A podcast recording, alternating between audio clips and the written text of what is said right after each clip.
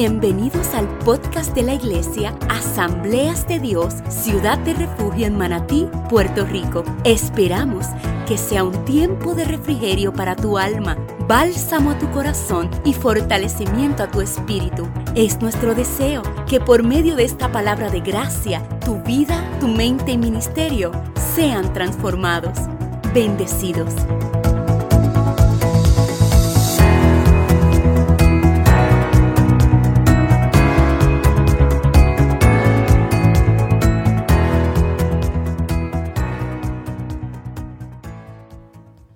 Yo pensaba cómo yo, qué yo podía aportar a la iglesia en esta serie de mensajes de espíritu y vida, y cómo yo podía hablar este mensaje de aferrarse a su palabra, solamente podía pensar en la palabra gozo. Y es porque indiscutiblemente que estamos reunidos aquí de alguna manera u otra, pasamos por momentos de dificultades, pasamos por tiempos difíciles y cuando se trata de aferrarse a su palabra, para esos momentos necesarios es necesario esta cualidad que vamos a estudiar hoy. Cada uno de los ministros ha insistido durante este mes en aferrarse a su palabra, no importando qué tan dura pueda ser. Y aferrarse a su palabra es aferrarse a su propósito. Y ese propósito tiene momentos agradables, pero también tiene momentos que no son tan agradables. Pero Cristo, en su infinita misericordia, Él dio una característica a su espíritu y su palabra con el fin de que se manifestara en nuestros días difíciles. El Espíritu Santo está buscando llevarnos a creer en su palabra para que tengamos una experiencia real de nuestra creencia en su palabra. Y entender a dónde el Espíritu Santo nos está llevando y a dónde el Espíritu Santo nos está guiando es de valientes. ¿O porque usted piensa que esta palabra es tan dura? Es dura porque requiere valentía y para seguir esta palabra conlleva procesos, conlleva días difíciles, pero aún dentro de esos podemos encontrar la hermosura de Cristo. Y este capítulo 12 del libro de Isaías es el momento en donde el profeta Isaías es interceptado por un cántico. Un cántico que Dios pone en el espíritu de Isaías en medio de un tiempo complejo un tiempo en donde el pueblo está atravesando por dificultades. Un tiempo en donde el propio profeta se podría decir que podría estar confundido por ver la reacción del pueblo versus lo que el Espíritu de Dios le está hablando a Isaías que va a ocurrir en el futuro. Son esos momentos donde la hora de Dios es incoherente con el mañana de Dios. Esos momentos donde no estamos en ese mientras tanto esperando que una palabra de Dios sea cumplida. Esos momentos en los que vivimos momentos en nuestra vida que no entendemos ni, por qué tienen sentido, porque están completamente y nos está pasando hoy si había una promesa. Pero en ese mientras tanto, esa palabra de Dios no parece tener demasiado sentido con relación a lo que vivimos en ese momento de nuestras vidas. Isaías comienza este capítulo 12 de una manera magistral. Porque al mirar con cuidado nos damos cuenta que este cántico de acción de gracias y la manera en la que él comienza esa acción de gracia es recordando en el proceso y mirando en el proceso cómo Dios se ha mostrado en medio del proceso y hablamos de la manera en la que Dios se ha mostrado en medio del proceso, lo lleva a caminar a Él, a caminar hacia un tiempo de gozo. Y miramos con cuidado porque cuando Isaías comienza a hablar del proceso y desde el entendimiento del proceso, me gusta porque cuando el profeta habla del gozo, lo habla desde un asunto del mismo espíritu. Y dice que ese gozo tiene una procedencia eterna. Y la procedencia eterna de ese gozo, según Isaías, es desde la idea y el concepto mismo de la salvación. Isaías dice, yo voy a extraer del pozo de la salvación gozo. Y así es que Isaías se alimenta en el mientras. Y te explico ese algo que alimenta la hora de Isaías mientras el proceso se termina. Isaías lo extrae desde el pozo de la eternidad de la salvación misma.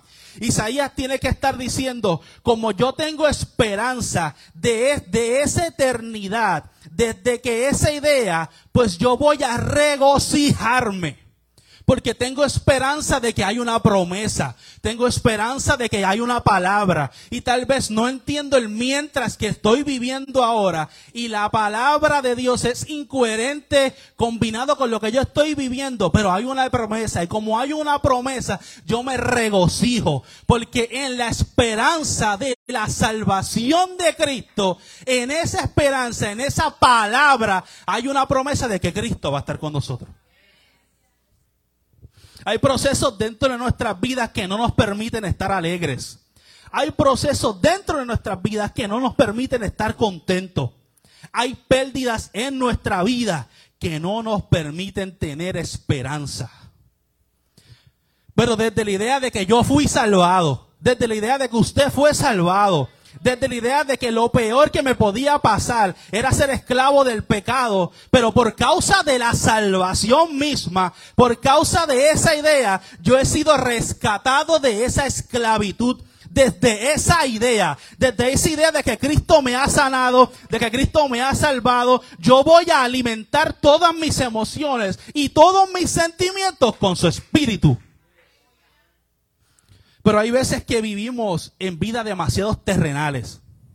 Y por causa de esa vida terrenal en nuestras vidas, perdemos el gozo. Que proviene de la esperanza eterna de su salvación. Y yo sé que hay momentos difíciles, momentos difíciles en nuestra vida, en el que todo en algún momento, y si no es en este momento, los hemos atravesado. Pero no hay nada peor que ser esclavo de la culpa. No hay nada peor que usted ser esclavo de un perdón que ya recibió pero que usted mismo no acepta. No hay nada peor que ser esclavo de una gracia que existe pero que usted aún no manifiesta para usted mismo. No hay nada peor que ser esclavo de su pasado no hay nada peor que ser esclavo de sus errores. No hay nada peor que ser esclavo de un autoperdón que usted no se aplica a usted mismo. No hay nada peor que usted vivir en cosas que ya Cristo ha olvidado y se ha llevado al fondo de la mar. No hay nada peor que usted vivir en una vida de culpa que ya no tiene que estar viviendo porque Él ha llegado a salvarlo de esa culpa. No hay nada peor que ser esclavo del pasado. No hay nada peor que ser esclavo de la desesperanza. Y algunos de nosotros estamos en procesos complicados, de manera transitoria, pero tenemos que aprender a ir a nuestra experiencia de salvación, porque allí es donde vamos a encontrar gozo. Porque así al entrar a estas conciencias, a estos procesos de la vida, y tú entendiendo que en tu experiencia de salvación es que vas a lograr encontrar gozo. La palabra dice que en su presencia hay plenitud de gozo. Y la plenitud es esta idea de que Él llena todos los espacios. Es así que eh, la escritura insiste en que Cristo puede llenar todo. Cristo y su presencia pueden llenar todos sus espacios. Para hallar gozo en su presencia, primero tenemos que permitirle que Él llene todo. Y esto me llevó a pensar y me di cuenta que por default tenemos que desvincular, que desvinculamos el gozo de nuestro propio proceso. Y tenemos que entender que dentro del gozo y el proceso hay una correlación entre ellos dos. Y como término general tendemos a pensar que el gozo es el resultado de cuando el proceso sale bien y confundimos el gozo con la alegría. Pero cuando comenzamos a ver que hay una correlación directa entre el gozo y el proceso, encima de las dificultades, nosotros podemos vivir una experiencia del gozo del Espíritu por causa de nuestra salvación. Y aunque lleguen los días malos, los vamos a subir con responsabilidad. Y aclaro, en ninguna medida Dios tiene el interés de que usted asuma su dolor de manera religiosa. Asumir el dolor de manera religiosa lo convierte en un ser recurrente. Asumir el dolor de manera religiosa lo convierte en una variante. Asumir el dolor de manera religiosa lo convierte en un ser que no siente y padece. No es ignorar sus sentimientos, es darle el espacio al Espíritu de Dios para que en Él mientras el Espíritu Santo comience a transformar toda esa emoción del proceso y lo lleve a experimentar la esperanza que viene como resultado del gozo de Dios para el proceso.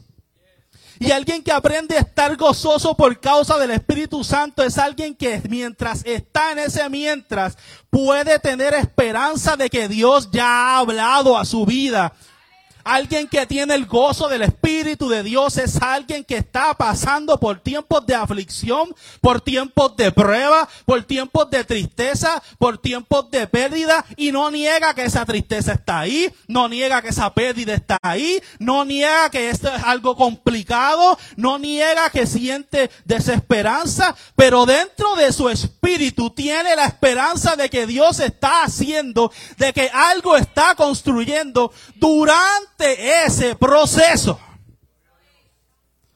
de que algo va a ocurrir de parte de Dios, de que algo tiene un propósito, de que ese algo tiene un sentido, de que ese algo viene de una idea más grande que el propio proceso la rodea. Y si esta palabra es dura, el proceso también. Pero Cristo está construyendo algo en esa dureza. Y usted lo único que tiene que hacer es resistir.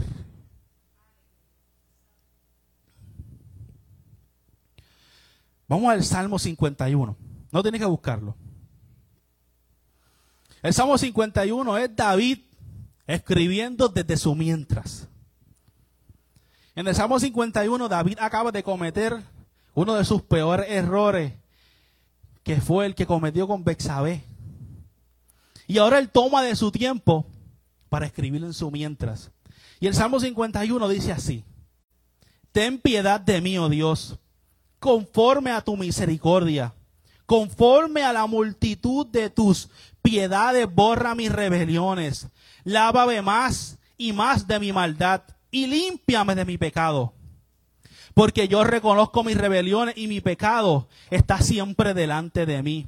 Contra ti, contra ti solo he pecado y he hecho lo malo delante de tus ojos, para que seas reconocido en tu palabra, y he tenido por puro en tu juicio.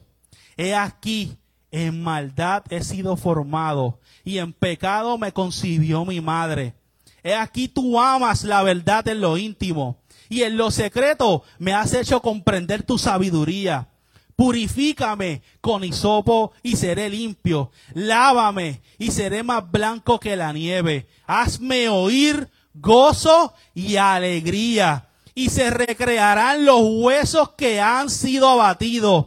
Esconde tu rostro de mis pecados y borra todas mis maldades. Crea en mí, oh Dios, un corazón limpio y renueva un espíritu recto dentro de mí no me eches delante de ti y no quites a tu Santo Espíritu.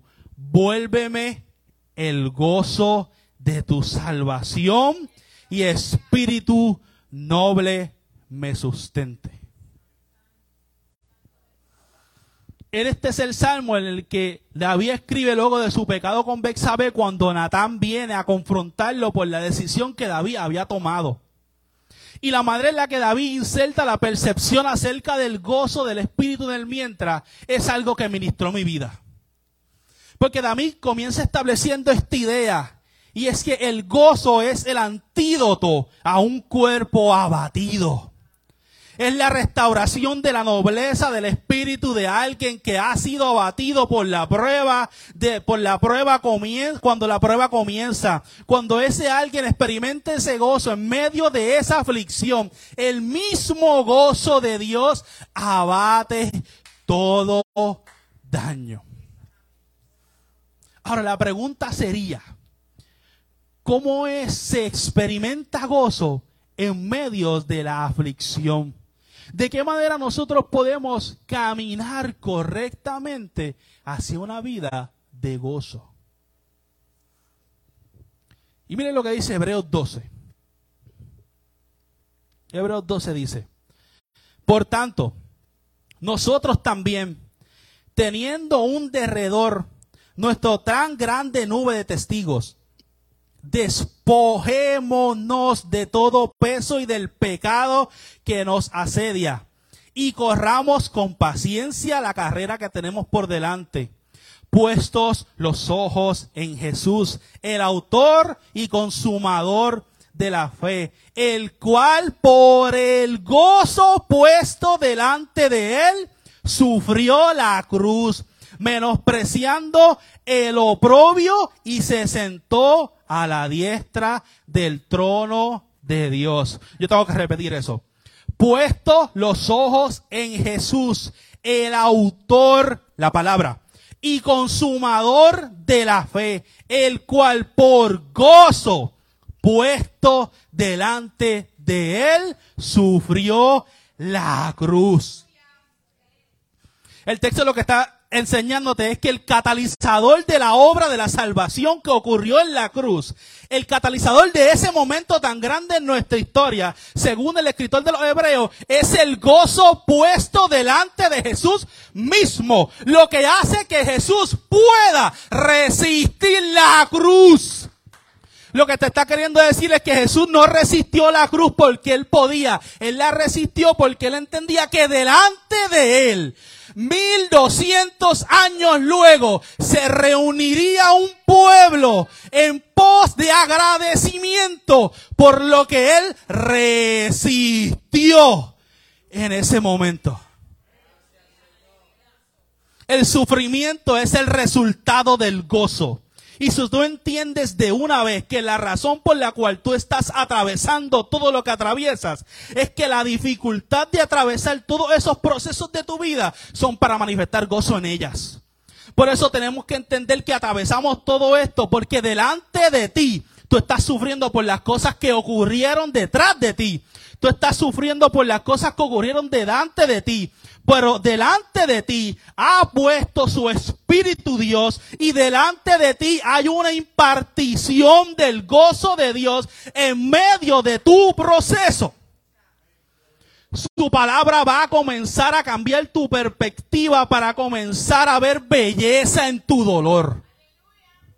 Para que comiences a ver propósito en tus ruinas. Para que comiences a ver destino en medio del quebrantamiento.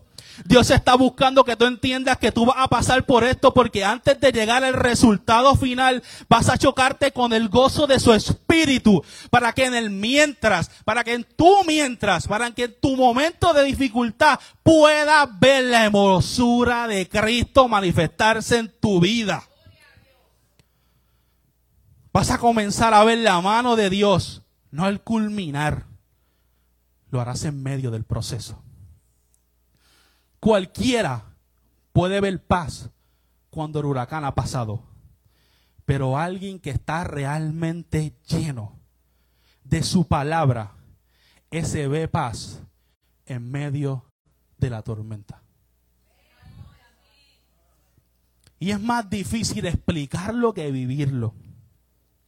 Vivir la experiencia de ser interceptado por el gozo del Espíritu de Dios, tiene la intención de cambiar nuestro corazón.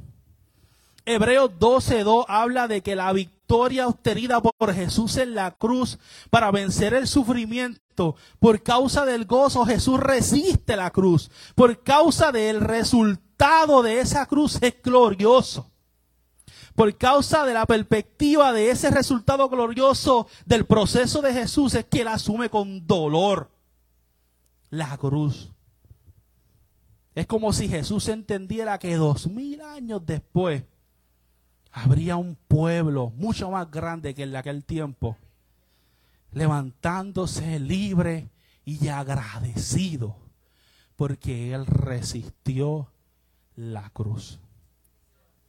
Jesús tenía que estar diciendo, si yo tengo que atravesar por esto para que otros sean cambiados, si yo tengo que atravesar por esto para que la vida de alguien sea transformada, si yo tengo que atravesar por esto para que el diagnóstico de alguien sea cambiado, para que las cadenas de otras sean rotas, pues hay gozo en este sufrimiento, porque si otros serán cambiados, he encontrado el gozo de lo que estoy pasando. Pero claro, hay que tener una perspectiva profética para entender acerca del proceso y para poder asumir el proceso con gozo en el mientras. Y de la única manera en la que yo puedo, yo puedo asumir con gozo el ahora, no produce tanto gozo. Es cuando comienzo a ver este proceso como Dios lo está viendo, que puedo manifestar ese gozo que Él quiere manifestar. La iglesia necesita vivir una vida menos terrenal y comenzar una vida más eterna. El gozo requiere una perspectiva correcta. La falta de perspectiva tiene la tendencia de arruinarnos la belleza del proceso. Hay veces que estamos tan frustrados con el proceso que todo el mundo trata de entender el porqué de, o el porqué yo, o el porqué a mí. O si hice esto, ¿por qué no me dio este resultado? Como si esto fuera una clase de trueque con el Señor en el que podemos impresionar a Dios, impresionar a Dios por toda la bondad que tenemos. Y una de las maneras más bellas en la que se encuentra Jesús es cuando un siervo sufre. Si Jesús sufrió, los apóstoles sufrieron, la iglesia primitiva sufrió. Los creyentes en el mundo entero han vivido sufrimiento. Ninguno de nosotros somos la excepción a ese sufrimiento. Y es más, miremos Hechos 9, del 15 al 16. Este es Cristo mostrándole a Ananías el destino de Saulo de Tarso. Dice, el Señor le dijo, ve, porque instrumento escogido me es este para llenar, llevar mi nombre en su presencia de los gentiles y de reyes y de los hijos de Israel, porque yo le mostraré cuánto le es necesario padecer por mi nombre. El apóstol Pablo, la semilla de este evangelio, en el momento que ha sido llamado, Cristo le está revelando a él que por su nombre Él necesitará padecer. Cristo le está revelando que por seguir su nombre, Él tendrá que sufrir. Pero le aseguro que en ese momento y en sus momentos de sufrimiento, también manifestó el gozo. Todos llegamos a un momento en nuestra vida donde no entendemos el proceso todos nos llegan, a todos nos llegan procesos en la vida donde nos generan más miedo que alegría. Y eso nos pasa a todos. Pero el gozo del Espíritu, el gozo de tu salvación, te va a ayudar a resistir. Hermoso y bonito sería que la tormenta no llegue, pero maravilloso es que la tormenta llegue y Dios aún te sostenga. Emocionante sería que el proceso no ocurra, pero lo sobrenatural es que aunque venga la tormenta y se vaya la tormenta, de la mano de Dios aún usted estará. Hermoso es que no pasen dificultades, pero sobrenatural es que pasemos las mismas dificultades que todo el mundo y aún en medio de ellas puedas salir de ellas agarrando la mano de tu Padre que te ha salvado y ha dejado la salvación para que dentro de la salvación usted pueda manifestar gozo de su espíritu. Porque el proceso que da gloria a Dios es la formación en medio del sufrimiento. Pasamos de una vida teórica a una vida práctica. A una vida, de una vida motivacional a una vida fundamentada. Tienes que cambiar la perspectiva de, en el proceso. Y hay procesos de sufrimiento en la vida que tienen un propósito maravilloso y hay otros procesos que los sufrimos porque nos da la gana. Paréntesis ahí. ¿Y cómo nos da la gana? Es pues sencillo. Porque cada vez que tenemos la oportunidad de tomar decisiones en nuestras vidas, siempre tomamos la decisión incorrecta.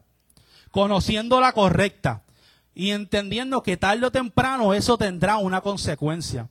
Pero el Espíritu está buscando enseñarnos que en medio del proceso que tenemos que pasar en Dios, aún en medio de ese proceso, hay belleza dentro del proceso de pérdida y dentro del proceso de sufrimiento. El gozo puede ser entorpecido y ese gozo puede ser entorpecido en nuestro corazón por causa de nuestro resentimiento. Y ese resentimiento hacia quién es? Hacia el mismo Cristo. Muchos se molestan por la manera en la que Dios hace las cosas porque no las entendemos.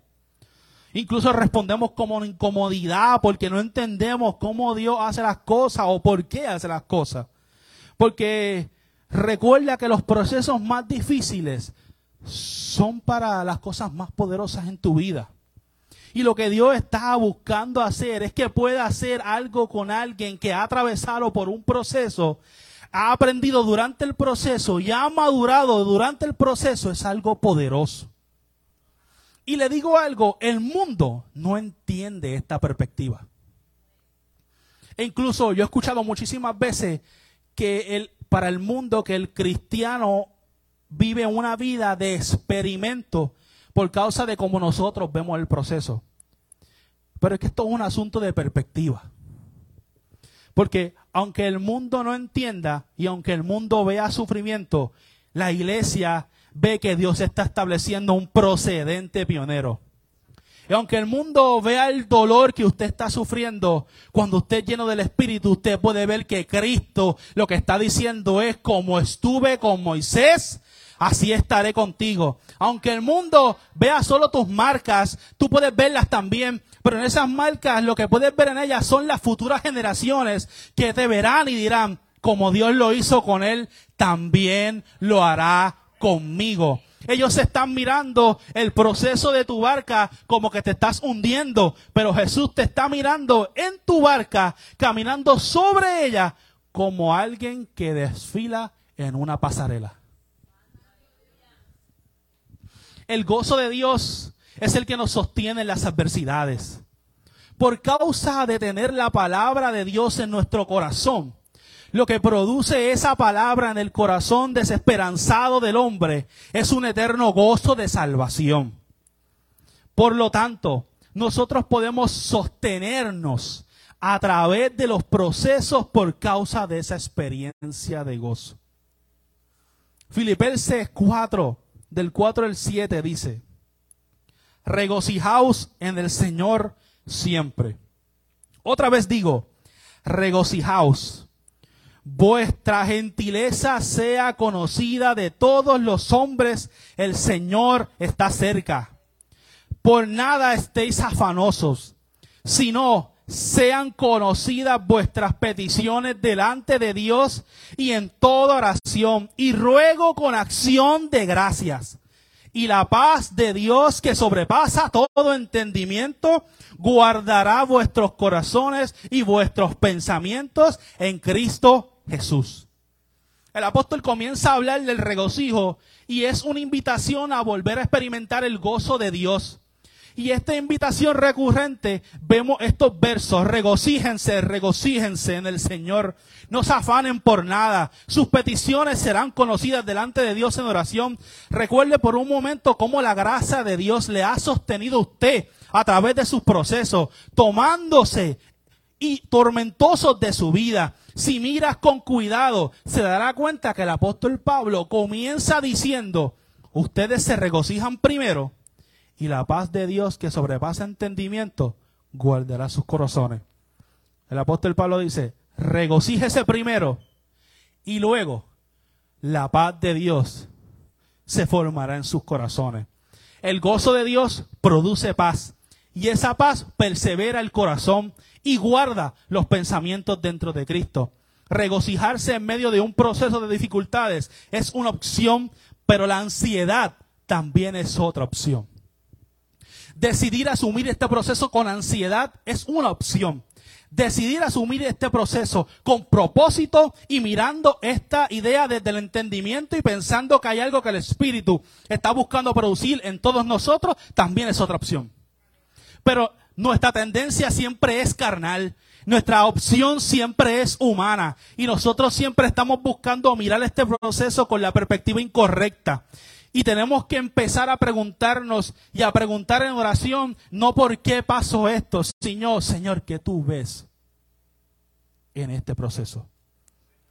Transmitir la perspectiva de este proceso permite que en medio de tu espíritu pueda yo ver lo que tú estás viendo. ¿Qué tú quieres hacer con esto? ¿Qué quieres construir en mi corazón? El gozo del Señor es nuestra fortaleza. Pero para poder ver esa fortaleza, tenemos que empezar a mirar nuestro proceso desde la perspectiva que Cristo lo ve y no desde nuestra perspectiva humana. La fortaleza del creyente no se radica en su capacidad, radica en lo que el Espíritu ha puesto en el corazón del creyente. Y no es alegría, es gozo. Esa es la manera en la que yo asumo con carácter espiritual esa esperanza.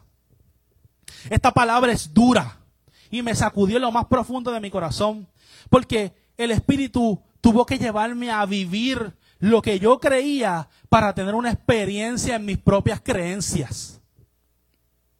El año 2022, a mí y mi familia no faltaron los momentos de sonrisa, pero hubieron momentos de frustración, hubieron momentos de cansancio, hubo ansiedad y yo alimenté demasiado esas emociones.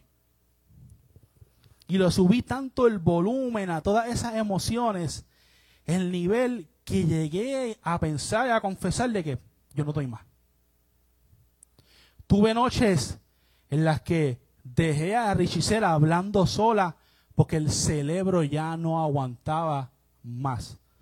Pero también tuve noches en las que me quedé solo mirando el techo, teniendo un debate con Cristo que yo creí que podía ganar. Y teniendo un debate con todas esas emociones que yo creí que podía superarlas. Me bajé muchas veces de mi auto cansado y me subí muchas veces en él de la misma manera. Y yo me pregunté, ¿cómo yo puedo tomar esta frustración y convertirla en algo que me ayudaría a llenarme de energía para continuar y arreglar todo en un día? Porque somos impacientes para llevar las cosas paso a paso. Y mientras estoy en este debate, porque yo creía que yo podía encontrar la forma de buscar todas estas emociones y convertirlas en un motor, me choqué con una realidad. Y es que el Espíritu me llevó a mi pasado. Sí, para los que te dicen que en tu pasado no hay esperanza y no hay nada de valor, pues te confieso que en el mío hay un tesoro. El Espíritu me lleva a recordar los momentos más desesperanzados de mi pasado. El Espíritu me llegó a ver los momentos de mi pasado en el que yo más solo me sentía. Y los momentos en el que me costaba perdonarme a mí mismo. Incluso los momentos en el que fui esclavo de la culpa y momentos en los que fui esclavo de la necesidad y esclavo de mi humanidad.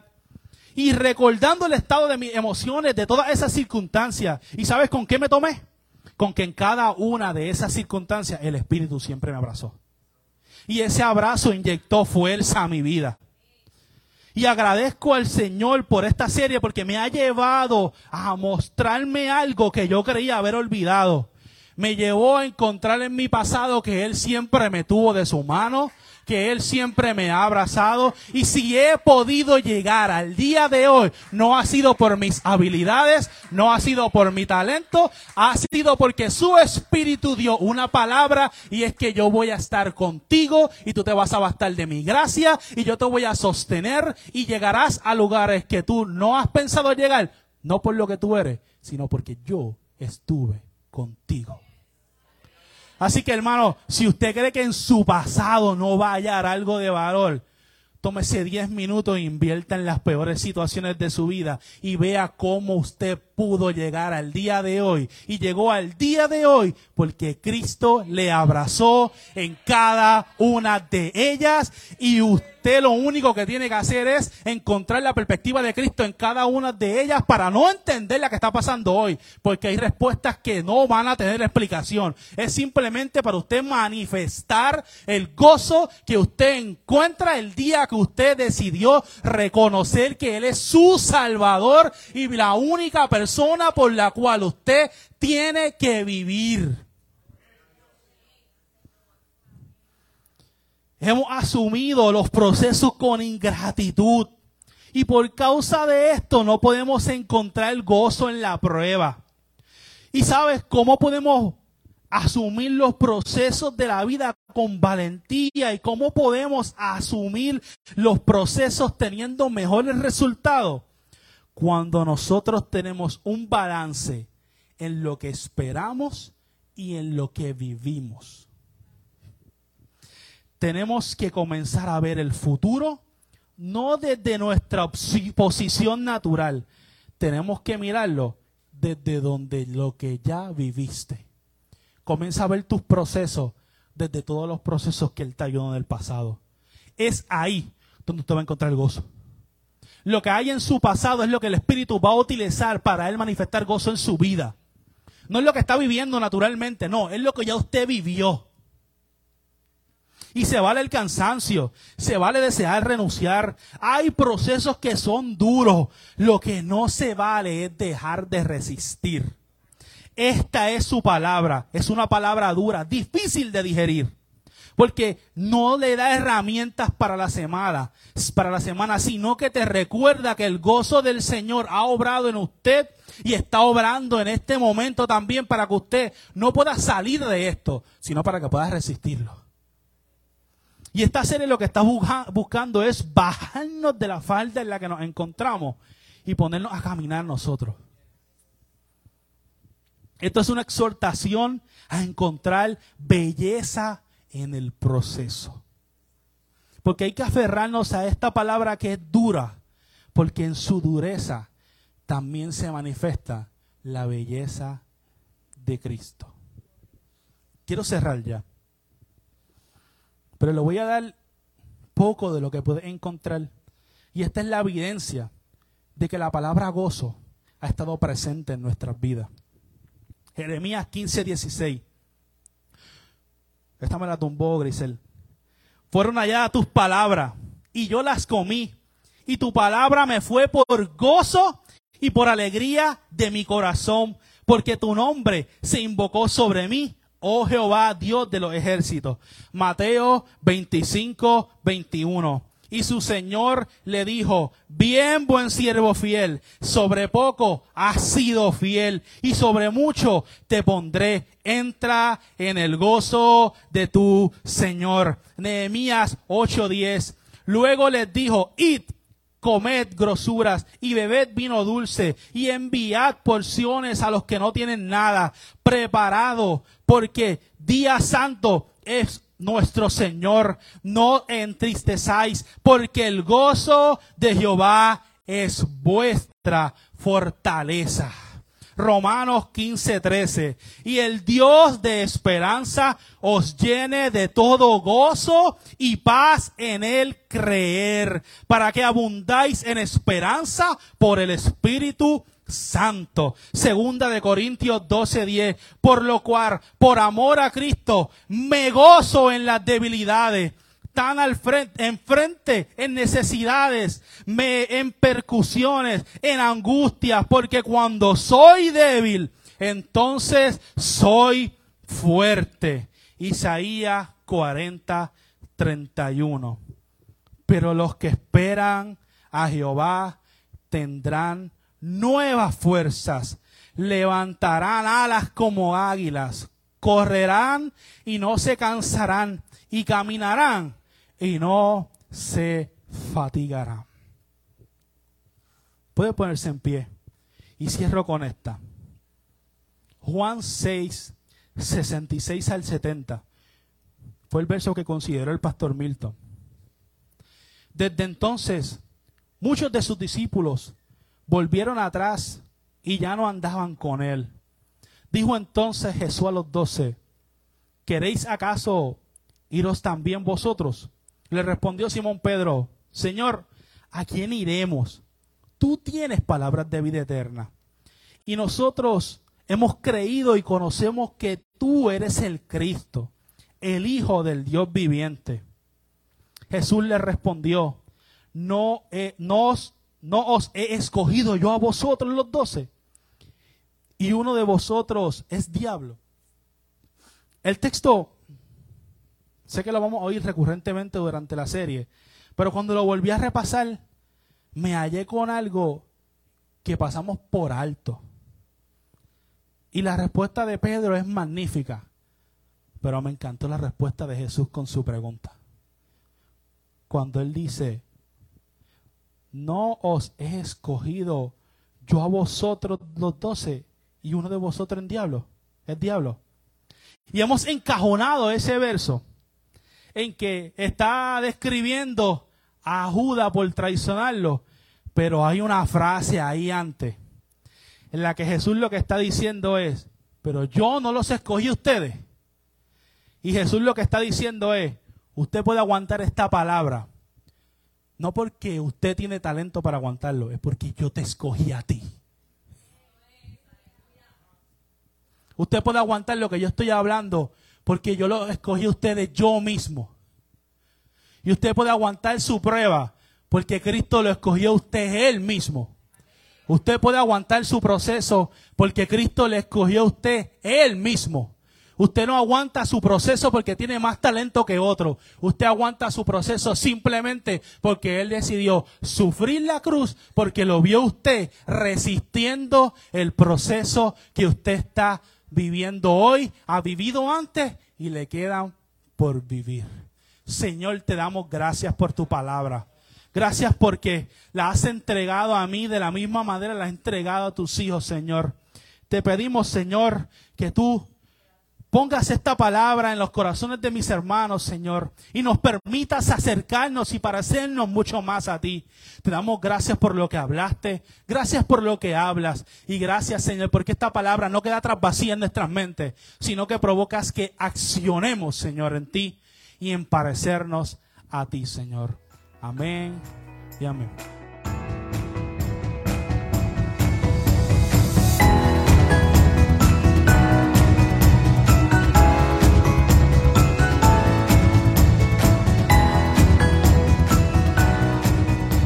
Gracias por escucharnos. Te invitamos a que nos sigas en nuestras redes sociales como AD Ciudad de Refugio. O si vives en Puerto Rico, te invitamos a que nos visites miércoles 7 y 30 de la noche y domingos 10 de la mañana. Bendecidos.